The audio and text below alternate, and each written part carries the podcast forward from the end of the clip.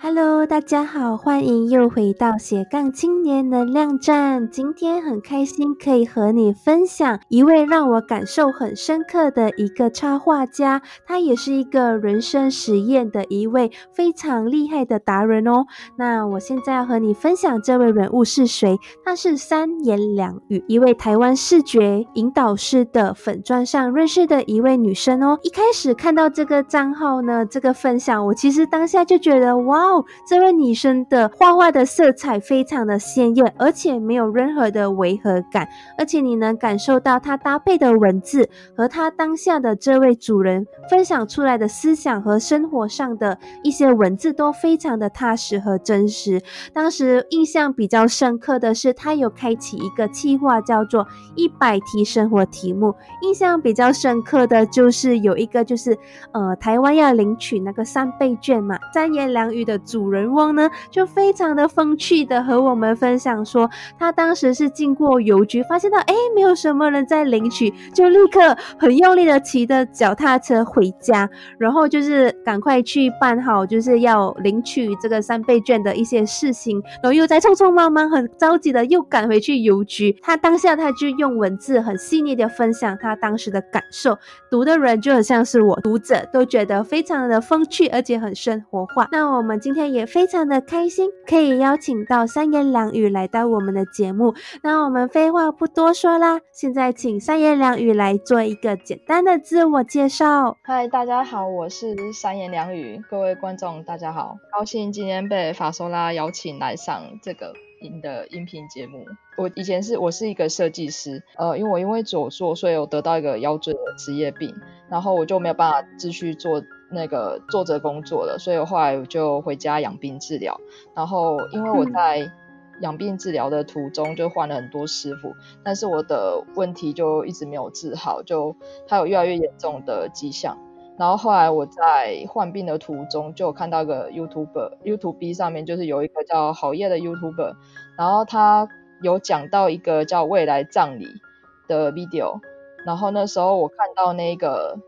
影片觉得感触很深，它主要是在讲说，就是如果你十年后你你已经挂掉了，然后那时候，嗯，你的亲朋好友上来你丧礼的时候，他们会说出你这是你到底在这一辈子你做什么令人印象深刻的事情，你就觉得不要让自己后悔。那我什么事都没有达成，我也没有在这个世上留下什么，我应该会觉得充满遗憾这样子。呃，我因为看这个。影片后我就定了十个目标，然后后来也有找到一个好的一个师傅，然后就是治疗我的身体，然后在同时间，我那一年我就花了六个月的时间左右去完成自己第一个目标，就是我训练自己去参加铁人三项，而且我完赛了这样。哇，太激励人心了耶！那我就。给自己一个目标，就是我每年都要参加一个目标，然后十年就一年换一个。我前年是铁人三项，然后去年是背日文，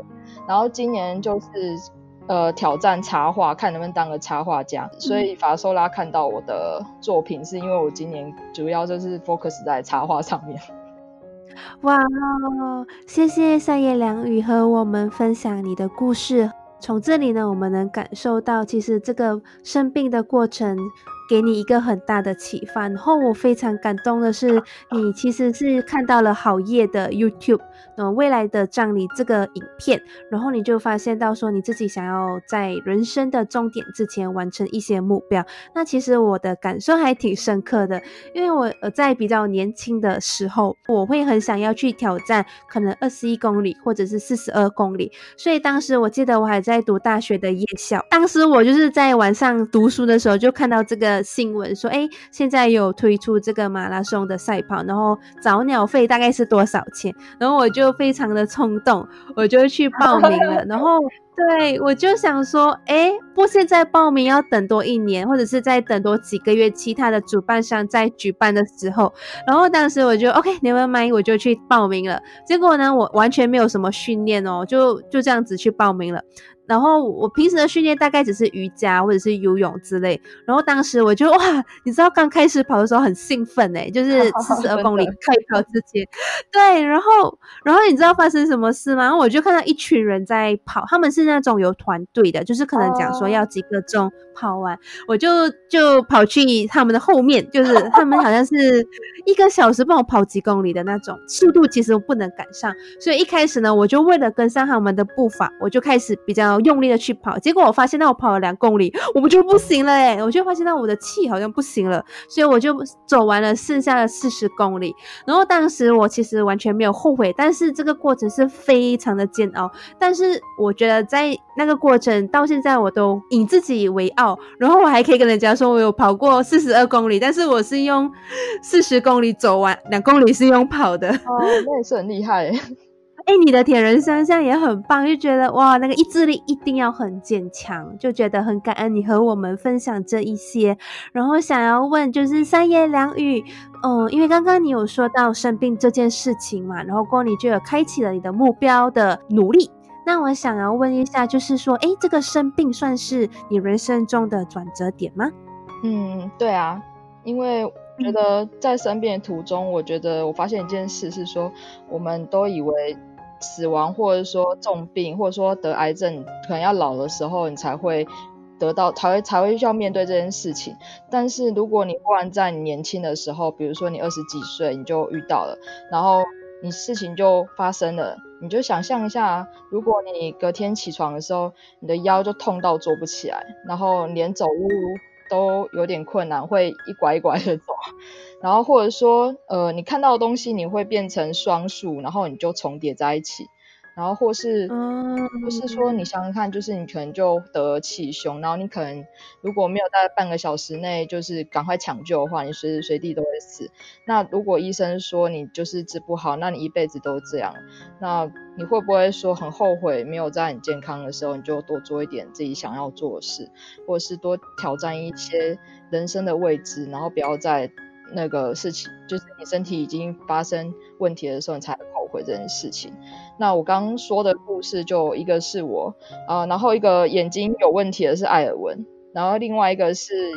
呃，我们台湾就是一个阅读最大阅读社团的团长郑俊的。对，那他们一样都是遇到这个人生病痛问题，因为他们都是在十几岁到二十几岁遇到这个问题后，就忽然觉醒的。然后就想要选择自己的人生。那我我花了快两年治好我的身体，但是我还是有一些小小的后遗症，比如说我可能没有办法跑很快，或者是说搬很重的东西。但是我觉得他生病的时候就是给你一个思考的机会嘛，他就是在暗示你曾走错方向，你可能太勉强自己了。那我觉得这患病之前就像第一个人生，那我。病治好，我是第二个人生开始。然后我这次我想要做一点不一样事，我想要做出跟以前不一样的，所以我想要尽全力去完成我这个十年目标，这样，因为我不想要再有遗憾。很感动，为什么呢？因为你真的是很诚实的和我们分享你的过去。我觉得要站出来分享你自己的过去，然后以。另外一个正向的一面来面对大家，然后就是也积极的在经营的人生，也在感染着我们这些观众、这些读者。我真心觉得说，真的很不简单哦，真的很感恩你一直都有坚持到现在，尤其是你现在在你的 IG 啊、你的 FB 上面分享的内容，都是有很大的启发性，而且呢，真的是能从你的文字啊、你的图文感受到你想要给我们的能量。那真的是觉得有很大的反思，因为为什么呢？就是。是，好像你刚刚跟我们分享的，就是生病跟死亡，其实我们都没有办法预测，除非我们是神仙或者我们可以算命。但是我觉得大部分的人都没有办法预测到自己明天会发生什么事情。那我真的觉得说，能活在当下，如果你现在有目标的话，就去敢敢的去做，这是对我来说一个蛮还蛮大的启发。因为有些时候可能会想说，哎，呃，可能明年或者是说。没有意外的话，我可能明年可以出国。但是谁知道疫情就发生了，就觉得很多这种很想要完成的目标，我自己本身也会发现到，有时候我会把这个目标设在比较未来的日子。但是呢，我会发现到说，从你的分享里，会让我知道说，其实如果我真的有目标要完成，我并不是要去设到很远的未来，而是想要去做就尽全力去让它实现，就觉得很激励我们的人心。很谢谢你的分享，嗯，谢谢。不用客气，谢谢你的分享。那我想要问三言两语，就是说，发现到你的内容其实是很有启发性，而且创造性也很高。除了你的文字，我发现到你的图文啊，都是很创意的。就比如说之前呢，我就是有看过你的一个剪短头发的那个图文跟你的文字，那当时我印象好深刻，就是你版面就是那张图的页面，你大概有七十五 percent 的图。纸上都会放画上你的头发的那个样子，但是哦，你就是在你的头发上有画一些小绵羊啊，而且是绿色的呃颜色，然后就整个感觉就临近了农场的概念。但是我发现到其实你好像是要和我们分享说你背后的心思，然后我再仔细读一下你的文字，我发现到你是要跟我们分享说，就是勇敢的去面对未来和自己，到底是有没有一些什么启发你的创作元素呢？创作元素的话，我除了就是被当时我是被好业影响外，还有另外一个是影响我很深的是艾尔文。然后我觉得艾尔文，呃，就他在 YouTube B 上还蛮应该算蛮红的嘛。呃，反正他大家我我预我先预先大家可能知道他好了，如果有需要你再去搜寻他。他也是一个正能量很强的一个人。然后他那时候有拍一个影片，叫做就是做十件你最害怕的事情。它里面其中有一个就是建议说，你可以开一个部落格，在上面写点东西这样子。那我就被他的思想建议要做的事就影响很深，我就开始决定开一个部落格，在上面写写点东西这样子。然后那时候他有推荐就是十本最推荐的书单，他都大部分都推一些自我成长类的书籍。那我就借了其中一本《心态制胜》的书吧，然后他是一个心理学家写的。他就在里面提到说，就是人就是有两个心态，就一个是固定型心态，一个是成长型心态。我就是被他这个书籍里面讲到这两个心态的内容就打到，因为呃以前的我可能就会觉得说，如果你有些事你一开始没办法做好，那就是不要去做。你没有办法显示就是你很有天分的话，你就是不要尝试，不要去冒险，因为你只会越做越错这样子。那我就发现这个是一个很深的固定型心态，就是要求完美主义。后来我就看到他另外一个是成长型心态，他们的信念就是追求，呃，你失败就是不是说你很弱，失败只是一个。告诉你说，你可以再去调整，然后你可以再去成长。的、你的、你是没有极限的。对，失败不是代表你人生都毁了。那我觉得我很喜欢这个信念。我不知道原来还可以这样子想，那我就被这个书打到。那从此以后，我觉得我的我的部落格它走的走向就是变成自我成长类的书。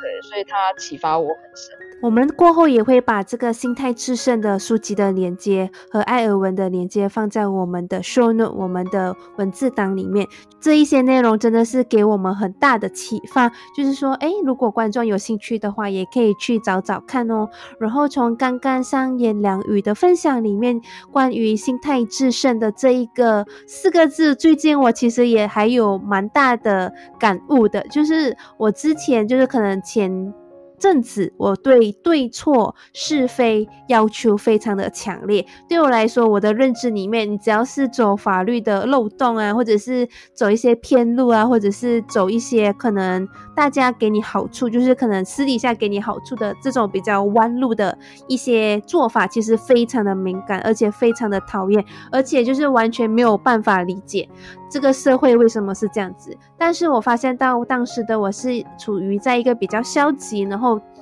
也算是比较。固执，然后也比较死板的一个状态，然后也没有办法接受新的事物，就是觉得，哎，为什么都是这样子，搞到自己其实也还蛮累的。但是后来我也不知道怎么了，就是可能就是有练习感恩啊，还有练习转念，就偶然间我就慢慢发现到说，也算是我的一个呃很好的朋友叫 Jenny，他就给我一个很大的启发，就说其实要感恩现在所拥有的事情。所以当我一感恩，我的心态其实有在改变，然后后来。我也发现到，我看待这件事情的心态其实已经转变了，就是变成是呃比较以另外一个角度去看待。比如说，你今天可以做什么？就是说你不一定要抱着你现在这个心态，如果今天我换另一个心态去面对，那它其实带出来的感觉和代价和你所能付出的价值其实是完全不一样。所以我对这个心态上的转变跟心态制胜其实很有共鸣，然后也很感恩，就是三言两语也是在这个平台里面和我们分享他给你带来的转变，然后给我们更多的启发。嗯。好，然后我们现在想要问一下，就是在三言两语的 IG 上面，其实我们可以看到一个图像，就是三言两语的样子，用了一个很正面的橘色，为什么呢？因为它不算是很强烈的橘色，但是它是在介于橘色和黄色之间，看起来其实很正能量、很阳光、也很温柔的一个颜色。然后你就用那个颜色和黑色的笔一起做了一个头像，然后你手上拿着一本书吗？然后上面写。着十年这个字，就感觉到说，哎，其实还蛮有趣的嘞。然后就是仔细一看，你的 I G 的名字呢，其实叫做。三言两语的励志实验室，然后呢，这个十年好像就是和你刚刚和我们分享的，你就定下了十个目标，在十年里面完成嘛？那就想要问一下，哎，到底是怎么样一个机缘让你开始了这个励志实验室呢？还有就是它背后的核心价值到底是什么？我觉得就是刚刚就是在为因为那个行业的未来葬礼就设定了十个十年目标，然后我觉得网络上记录这个十年目标的时候，就是可以记录自己成长过程，可以回顾。那其他的有跟我相同目标，或者是很多想要改变，但是他没有方向，或是没有一个人可以参考的人，他们也可以在我这个过程被激励到。那我也可以，我也希望说，我希望说我的。呃，追踪我的粉丝或者是一些读者，他们可以看，他们可以一路就是看着我，就是从呃零，然后去慢慢追求我想要到的目标，然后中途经过什么真心理的变化和挣扎，还有一些冲突啊、失败啊，还有一些为了一些面对一些挑战时的脆弱，那我觉得呃可以给大家一些当参考的经验。就是其实大家看到很多厉害的人，他们背后其实都很辛苦的做了很多事，只是说他们不会写出来让你看到而已。而且我想要借由这个十年的部落格，就是跟记录说，就是实验说我到底能不能完成这个十个目标，还是我中途就放弃？我想让大家一起来当我的见证。对啊，我有做这种事，我就希望我不要我不要有遗憾。对啊，我尽全力就完成自己的梦想这样。对，而且我发现到你把这样子的一个过程分享到网络上，和大家一起交流、一起分享，不只是算是一个见证，我觉得它也是一个成长的一个历史的见证，而且呢，也算是一个非常大的启发。因为你放在网上，其实基本上应该很难、很少会不小心不见掉，但是就是一个非常有意意义的价值。你可以想象到吗？就是有一天，一个陌生人就是在因缘巧合之下，然后去到你的平台，发现到。那你一直都在做这种人生励志实验的事情，然后也就是以自己从零到一这样子的一个过程去真实的分享。其实以一个完全不认识你的人来说，我当时就是这样子，我就觉得很震撼，就是觉得哇，这个女生也太真实了吧！无形中其实也给我暗地里给我很大的鼓励。然后其实你刚刚有说你会分享你的一些呃。成长的过程嘛，然后我印象中比较深刻的是，你之前有去参加那个练字的那个活动，嗯，然后你就有发表说之前的字体是长这个样子，然后过后你练习过后字体是长成什么样子，你甚至和我们分享说，哎，你当时去参加这个写字的活动，就是念硬笔。字实战课的时候的一些路程和过程，就觉得哇哦，太神奇了吧！原来还有这种课，而且我觉得可以从你认真的照片上可以感受到你的 用心哎啊，真的吗？嗯，谢谢谢谢。真的，因为你当时就是很努力的在写字，然后你还说你隔壁的那个暖男字写的很漂亮，但是我觉得你的字也很漂亮，好不好？对，而且你真的有把这个练字的这个功力有反映在你的贴文上面，就是过后的几个贴文啊，我都发现到你有用手写的钢笔字去呈现，就觉得哇，你真的有把它，你不只是去完成哦，你还去每天去练习的一个概念，就是有感受到你真的有把它应用在你的日常生活中，而且是一个行动力很高的女生。谢谢谢谢哦，我很感动，就是有人愿意就是追踪我的粉丝，而且粉丝专业，而且就是看文章看这么细的。然后对啊，我觉得就谢谢你愿意就是这么就是关注我这样子，因为我觉得很真实啊，而且激发性也很高，虽然也很感恩你愿意分享，就是你是真的是很赤裸裸的和大家分享你的过程，所以呢就觉得很有启发性。然后呢，想要问你说，哎，因为励志实验室啊，就是对我来说，它其实是两个词。第一个呢就是励志，第二个就是实验室。那我们可以理解成，就是你为了要一直在努力，一直在激励自己而去完成、去挑战某些事情。那但是实验室对我来说呢，它有一点充满了未知性，然后充满了。呃，就是你也不知道说你尝试的结果会是怎样，那我就有一点好奇，就是当你开启这个励志实验室的这个呃 project 的时候，你是带着一个怎样的心态去面对？然后你每一次尝试不一样的事情嘛，那你是怎样去实验它？你是如何去做？然后你也是如何去看待每一次的结果呢？嗯。因为我觉得我本身的怀疑的怀疑跟好奇心就很重，然后我有对自己有很多问题要问。那呃，在我每一次开始一个实验或挑战的时候，其实我是通常是抱着好玩的心情，然后开心的乐趣的心情，想说去实验看看。对我对自己下一个暗示就是实验，因为实验就代表不一定要成功嘛，所以即使失败也是有得到东西啊。那就是我是我都会先把一个目标就是拆成最小的，就是马上可以去做或最简单的方式，然后开始。然后你完成了一个步骤，完成一个阶段以后，你就要想下一个。这样的话，你的难度就会降低，而且你会越来越有成就感。然后，呃，有时候我是要看，我喜欢看一些。我是喜欢透透过书去找答案，因为我觉得世界上所有的答案在书里面都找得到。那我看到那些书提供的答案的时候，我不会盲目的去相信它，我会亲身去实验一下这个方法是不是对的，然后或是这个方法在我身上适不适用。然后我觉得如果适用的话，那我就把这个实验的过程分享出来，就是给一些如果你想要做到这样子的呃那些人，可是你不知道怎么做。就这时候，我的一些方法论的东西就可以给大家一个很棒的参考。对，就是中途可能碰到什么问题，或者是呃，你想要怎么开始的第一步是什么？我觉得很大部分书不会去讲到这方面。嗯，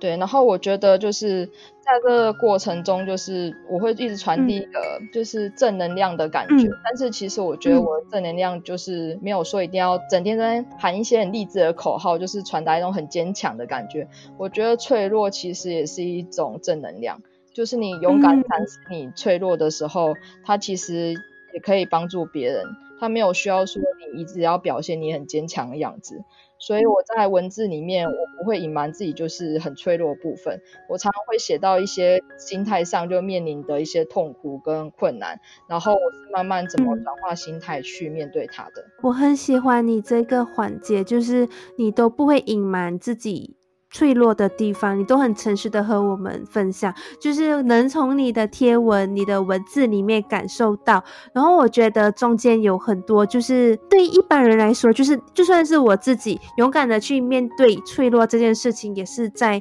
学习的一个环节。因为我觉得我中间有包括很多自我非常高的环节，或者是面子的问题啊，或者是一些跨不去的坎之类。但是从你身上看到，就是一个真实，然后勇敢。面对的一个面向，就觉得他真的是一个很正能量，提醒我们自己做一个真实的人类。想问一下，就是说，哎，你这个励志实验室嘛，它应该也经历了大概半年多左右，对不对？那想问一下三言两语，就是你中间有一些什么样的心得和感想要分享给大家吗？我觉得，如果你很想要做一件事，你不要等到你真的完全都已经准备好，你才开始。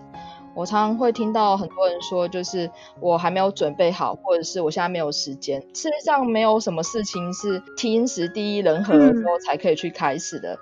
嗯，对，有时候重点是你要先赶快去做，然后你实验跟体验，这样你才就是可以很快得到一个反馈，你才知道怎么修正往下一步。如果你要准备好，完全准备好再开始，你会把自己定在起跑线很久很久很久的时间。对。我是有留一笔存款给自己，在一个半年的时间去实验自己有没有办法，就是做插画师的这个职业，所以我是有在一个安全机制下做测试的。那呃，我觉得出社会后，你很难留一段时间让自己静下来去探索自己，因为我们都被很多社会期待追着跑。那我觉得这半年时间也蛮充裕的，就是我不断阅读进修啦，或者在我教练带领下探索、认识、认识自己的内心，然后突破很多自我设限的框架。然后我甚至认识了很多。很多想要做个人品牌或创业的朋友，还认识像认识法索拉尼啊，对啊，然后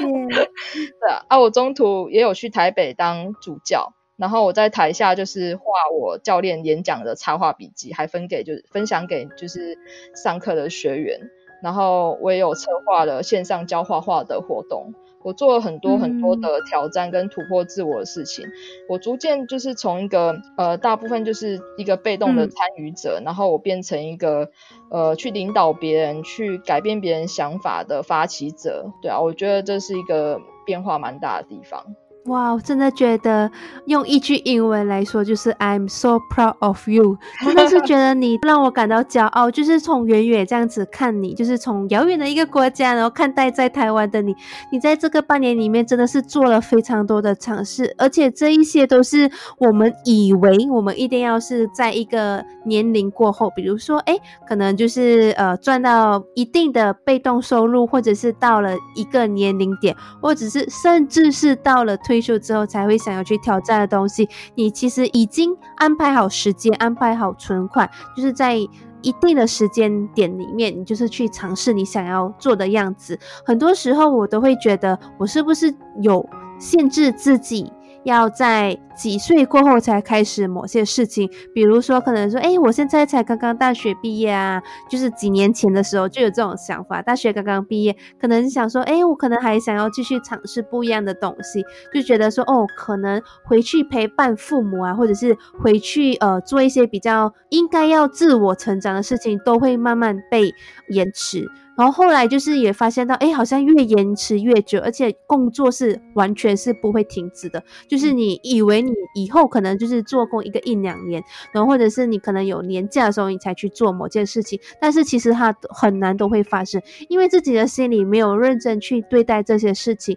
没有特地安排时间去做，其实都很难去完成。在你身上其实看到了很大的。意志力也有看到你有在好好规划自己的人生，去尝试你自己想要做的事情，然后再回想起你刚刚一开始和我们分享的，就是人生的目标嘛。在可能挂掉之前，你已经完成你想要完成的目标，然后再回到你现在和我们分享的这个励志实验室，其实它感觉上其实是同一个主题，但是你用不同的方式去呈现，不同的方式去体验，然后甚至去感染大家。我真心觉得说，哇哦，世界上应该要要有多一点这样的人，然后一起激发这股就是能量，和大家就去面对真实的自己，然后做一些自己想要做的挑战，因为其实。真的很不容易，尤其是可能你结婚啊、生孩子、买房子啊，这一些完全就可能做不来了。嗯，真的，嗯，很多社会期待。那我觉得法收，那你的你做的那个音频也是，就是在收集很多很多努力的那些故事啊，我觉得很棒。一起努力，谢谢你分享一下。因为我开始做音频的时候，其实纯粹就是想要回馈这个社会，这个音频的社会嘛。当时我记得我以前同事有问过一句话，他说：“如果说你今天就挂掉了，或者是你今天怎么了，你最想要留在世界上的东西是什么？”我竟然回答他说：“我希望我的话可以感染大家。”然后当时我。其实，其实我到现在也没有很好的跟你形容到底是一个怎样的感觉。但是我就是希望说，你今天透过我画出来的东西，你能感受到一种不一样的能量，就是说可以给你一点点的转念，一点点的启发，一点点的灵感，我就觉得很满足了。然后我就觉得说，我并不一定要做那些。素描很厉害啊，或者是那种呃很漂亮、很漂亮，然后很像真实的图案的画，那我可以用我自己的风格，我自己想要呈现的方式，然后去把不一样的内容呈现出来。我觉得也算是一种对社会的付出吧。那。做音频其实也没有赚钱，但是透过就很像你说的，透过分享、收集这些故事，其实我自己成长也很多。然后画出来的时候也觉得很满足，然后就想象可以帮助到更多的人，就觉得哇，这个感觉其实是它的价值更伟大。我就觉得说，它也算是暂时满足我一直去推动我的一个动力。那其实好像和你就是三言两语。就是透过这个音频，其实我自己本身也学了很多。就是你让我就是有一个面对自己真实的自己的一个机会。如果没有你的分享，那我们就可能不知道原来你其实背后有这么深的故事和这么深的理念，就觉得一切都很感恩，好像是宇宙就有安排这一些机会让我去摸索、去认识这样子。吸引力法则，吸引力法则。对对对，真的很棒。我就觉得这个能量好好和大家分享。那其实呢，我们说了这么多，我们现在回来到三言两语的绘图，为什么呢？因为我真心觉得你的绘图不只是可以用可爱这两个去形容哦，而且呢，就是能感受到你背后的含义和当下你观察和察觉到的东西。那我们举几个例子来说吧。那第一个例子我想要分享的就是你有一次就是在一百题生活题目的第三十七题目里面，就是划手机，我现现在在健身房，然后在那个图案里面，其实在用那个健身房的脚踏机，然后你就按着手机，然后你的文字呢就有写到你当下在干什么，也有写下你在打文字，然后你也有把一些感受写进去。当时你有写到说，哎，手机可能会晃，但是所以不能太常做，因为可能就是在骑着那个健身的脚踏车，那你的一个重心就会不稳嘛。然后你就手机会晃，然后不能太常做，就这一些很细腻的小插曲，你都已经把它写进文字了。那我觉得很好奇，说，哎，三言两语在制作插图那个背后的心思是一个怎样的过程呢？我觉得对我来说，就插画重要的是传达这两个字。我觉得画不画的好看其实是其次，我觉得我比较在乎的是，不管我画成什么样子，他有没有头发，或者是他只是火柴人、线条人，你能不能明白我想表达的重点是什么？这是一种呃图像沟通的思考方法。比如说我们在上公共厕所的时候，会看到男厕所跟女厕所的标志，或者是逃生出口，它上面那个门有一个跑出去的小人，那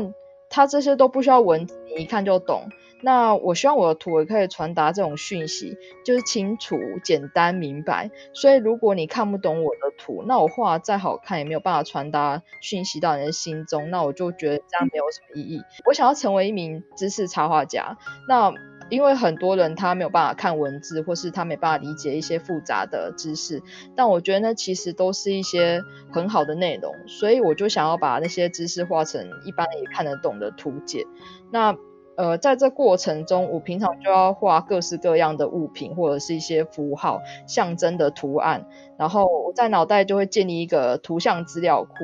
可以想象说，我脑袋有一个图书馆，然后这样我画图的时候，我画出来的东西就是有才有资料，然后我才不会卡住画不出来。那目前为止，我大概画了一千两百多张图。那我现在还是持续在练习。对，因为你没练习，你就输没有办法输入新的东西，你真的会画不出来。嗯，就是你的图书馆会长灰尘，对吗？对对对，它要扩大，它要一直要新进馆 藏，对，需要被借出去，也要被还回来，要流进流出这样。哎，我记得你曾经有一个贴文嘛。应该是在 Facebook 还是 IG，我忘了。然后你就有在墙上有贴了你的涂鸦，那个涂鸦就是可能你内化后的内容。当时我就觉得哇，很震撼，因为你是用那个 A4 纸，就是 A4 的纸张，然后你用了简单的颜色，然后你跟一些就是应该是一个内容的内化后的一个插图，它算是临摹。临摹练习就是我会去临摹一些书籍的图示，然后那个是第五本的其中不到三分之一的内容。我觉得真的是有机会要和大家好好分享，我会把三言两语的链接放在树诺，大家有兴趣的话可以去挖一挖。只是觉得太太震撼了，就觉得你的行动力很强，在你想要成为知识插画家这个路上，你其实也非常的努力，然后你背后的心思也非常的棒。因为你说就是你想要用一个图像沟通的方式，重点不在于你要画的多好看，而是你要传达它里面的价值和意思。我觉得这个是。图像里面最重要也是最棒的一个沟通的方法，就觉得。希望有更多的人可以好好就是认识到这个图像沟通的思考方法。那在这里呢，我也想要和大家分享我在呃三言两语的一百题生活题目里面呢，其实有一个觉得很有共鸣的事情，那就是女生通常都会有很多的衣服，包括我自己。那说到这里有一点心虚。就是第一百题生活题目的第三十六个的时候，他写了整理房当时那个图像，你们就想象成他画了两大坨、两大座山的衣服，然后好像是三言两语有被压在下面。我当下感觉是我像孙悟空，然后我被压在拇指上。对对对，有有那种感觉。然后呢，我就很仔细的去看，因为觉得太可爱了。就一开始一看就觉得很可爱，然后第二就大概也想到说，哎，你应该要丢弃一些衣服嘛。那我就有点好奇你是怎么做，就想说，哎，可以给自己一点灵感，收拾自己的衣服。就是你用另外一个角度来提问。有一些还蛮重要的感悟，我想要在这里和大家分享的，就是你有说到，因为我发现没有这些衣服也不会怎么样。挑出这些衣服后，留下来的衣服不一定很新，但绝对是我平常一穿再穿的，或是很喜欢的款式。那这一个呢，其实对我的反思也蛮大的哦，因为与其去买很多件衣服，新的衣服，但是。舒服又喜欢又适合自己穿的款式，其实不不需要很多。而且我也发现到，我来来去去也只穿那几件衣服，就是有一种就是在购物上啊，或者是在整理，或者是在购买上有一个。比较换位思考的一个想法，也有提醒自己。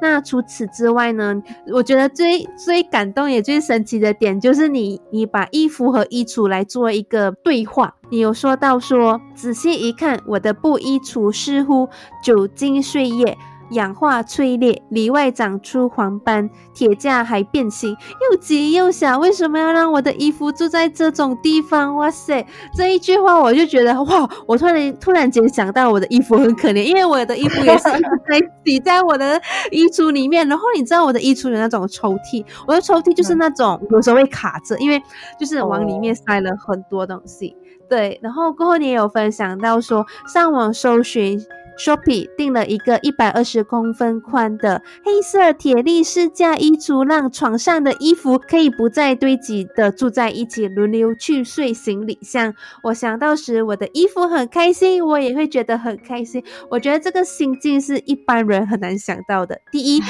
你会想到说，哎，好好。去珍惜这件事情，珍惜这个衣服，然后你有想到说利用了这个空间，那你的整个生活环境、体质、品质都会有一个提升，而且最重要就是你让我感受到，就是你有去珍惜你所拥有的事情，而且你会去思考说，哎，他可能就是衣服不开心吗？你挤在一起呢，你会开心。虽然说衣服不会说话，但是这种珍惜物品、感悟生活上的微小的细节，是我从你身上感受到的，就是。是一开始从你的图形开始就有一个感受，再从这个感受延伸去你的文字，我觉得整体感觉就是能把一个你当下的故事很好的描述给我知道，就觉得不只是我知道了你的八卦，我也知道你背后的心思，也提升了我一个反思的环节，就觉得哇，真的是太棒了，谢谢。对，然后我好期待，就是未来还有更多更多让我有反思的内容，就觉得很棒耶，就真的是很很期待你未来的分享，在这个三言两语的励志实验室。嗯，好，谢谢。我还有八年呐，对啊，八年还应该对，嗯还有八年，可以分享的东西应该蛮多的。你看你现在才两年嘛，你两年的体悟已经这么多了，那好好期待哦，八年就是你的成长，因为你的成长也给我们在不一样的年龄层有不一样的体悟，觉得很感，好期待，就是你未来的分享，然后也一起。鼓励大家做出自己想要的样子，想要完成的目标就勇敢去做，不需要等待一个时间点去完成，对吗？对，没错，想要就立刻去做。对，我们一起努力去把自己的目标实现，让宇宙知道我们是一个有能量的女生。哎，男生也可以，嗯，男生也可以，对。想问三言两语，就是你还有东西要分享的吗？因为我们已经进入尾声了。然后我觉得今天很开心，可以跟法索拉在这边就是谈谈关于就是呃正能量、励志这种事情。然后我们觉得我们都是想要传达一些好的东西给这个社会、给这个世界。然后我觉得蛮感动，可以遇到你，对啊，遇到相同在做一样事情的人，我觉得会有时候会变得比较没那么孤单。对，我也很感动遇到你，就是从你身上，我也更加激励。我还记得我们第一次聊的时候，就是要一起录制音频的时候，有一个聊天的环节嘛。我记得我们聊得很深夜，就发现到很多事情上我们都有共鸣感。谢谢今天三言两语来我们的节目。那如果大家想要更加了解你，或者是找到你的话，可以在什么地方找到你呢？我的 FB 有我的粉丝专业叫做三言两语的励志实验室，然后我也有 IG 账号，那想要关注我的也可以来关注我。对，不过我最常活动还是在 FB。嗯，好，那我们也会把三言两语的连接放在 show note。今天很好的分享的一些连接啊，关于艾尔文，然后还有就是好业，还有心态制胜这些书籍的连接，我们也会放在 show note。希望可以让听到的你有一点点的感触，然后有一点的体悟，然后一起努力把这些目标实现出来。那我今天非常的感恩，也非常谢谢三言两语来我们的节目。然后也谢谢法苏拉的邀请。听完三言两语的访谈，是不是觉得能量满满的呢？其实啊，从他的励志实验室里，我可以感受到他是如何努力的完成自己的梦想，也想要没有遗憾的活着。通过自己的记录，他也不隐瞒自己的脆弱。这样子的正能量传递，其实给我很大的鼓励。也随着他的记录去体会他思考上的成长和改变。每一件完成的事情都能带来成就满满的他，也一直保持着怀疑和提高好奇心，把书上的东西验证到自己身上，感染和帮助大家转念。其实啊，如果有机会让自己静下来，好好探索自己，重点在于实验和体验的话，其实我们的人生可以更不一样哦。最后呢，我非常喜欢他的图像沟通的思考方法。他说啊，插画最重要的是传达，好不好看其实是其次，而且最重要的是你能表达出你想要表达的事情，你的重点是什么，然后让对方明白。希望这集的内容有帮助到你哦。希望你能从这里得到一些勇气和希望，看到人生不一样的面相。如果你想要看今天的文字稿或者是知识绘图的话，可以在 show note 找到哦。谢谢你聆听到这里，非常的感恩，也祝你一切顺心。那如果你有任何留言或者反馈，可以到 Instagram fasola s f a s o l a a r t s 找到我。那我们下期再见喽，非常感恩，拜拜。